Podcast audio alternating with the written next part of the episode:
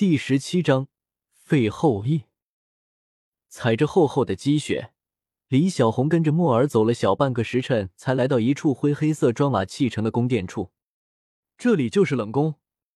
李小红指着紧闭的大门问：“是啊，我在这个皇宫里转悠了三个月，哪里有棵桂花树，哪里有个老鼠洞，我都摸得一清二楚，怎么会不知道这里就是冷宫？不会错的，进去看看吧。”木儿一边炫耀着自己的过人才能，一边前去敲门。这时的他又成了一个十岁的孩童，天真可爱，顽劣成性。没敲几下门，门便开了。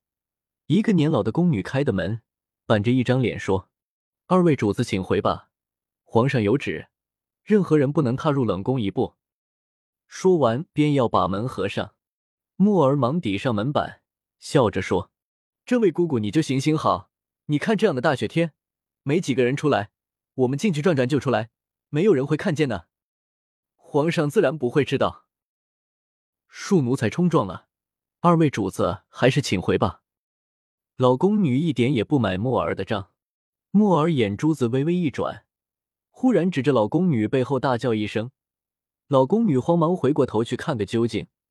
木儿趁机一个手刀砍在老宫女的脖子根处。老宫女晃了一下，晕倒在地。木儿好样的，咱们这就进去吧。李小红高兴的拉着木儿的手，跨过门槛，进了冷宫。入眼的是一片萧飒之景，光秃秃的树枝，灰暗的门窗，难怪被称作冷宫，果然够冷清。一连看了好几个房间，除了厚厚的灰尘，没有看见半个人影。正疑惑的时候。忽然听见不远处有人在唱歌，歌声清脆，很是好听。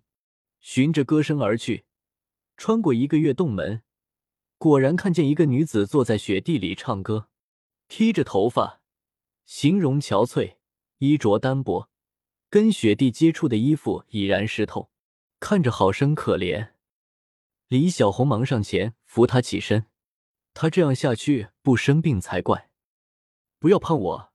我在等皇上来，皇上最喜欢听我唱歌了。那女子固执的不肯走，还是进房里暖和一下吧。皇上今天不来了。李小红看着女子神志有些不清，只得好言劝她进屋。皇上会来的，皇上马上就来了。我不进屋，不进屋。女子不悦的挣扎着，想摆脱李小红的双手。挣扎之间，忽然看见什么东西，尖叫一声，李小红吓得后退了几步。只听那女子扑过来，扯住李小红身上的大红色的斗篷不放。这是我的，这是我的东西，你还给我，快还给我！不想跟精神病人一般见识，李小红解了斗篷，女子顿时爱若珍宝的把斗篷抱在怀里，嘴里兀自说着：“皇上说了。”我穿红色最好看了。是的，你穿红色最好看了。我们先进屋去，好不好？李小红脱了斗篷，只觉得浑身都冷，便劝那女子赶紧进屋。女子全心的注意力都在那件大红的斗篷上，便任由李小红拉着她进了房间。进了房间之后，才发现屋里并不比外面暖和多少，没有炭火，没有松软的褥子。只有零零散散的几样家居摆设。李小红扶了那女子，在一把椅子上坐了下来，小心的问：“你的名字是不是李梦竹？”见那女子点了头，这才和墨儿对视了一眼。“那你知道赤玉吗？”李小红接着问。“赤玉，珠儿要帮皇上找赤玉。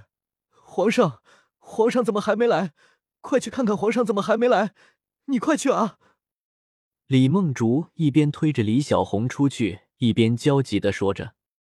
李小红无奈的退到一边，对墨儿说：“看来李梦竹对皇上真是情深意重，整个家族覆灭了，却独独牵挂着皇上，真是个痴情的女子。”呵呵，我就说皇上是个极其狡猾的人，不仅骗了李梦竹这个京城第一才女，更骗了满朝的文武大臣。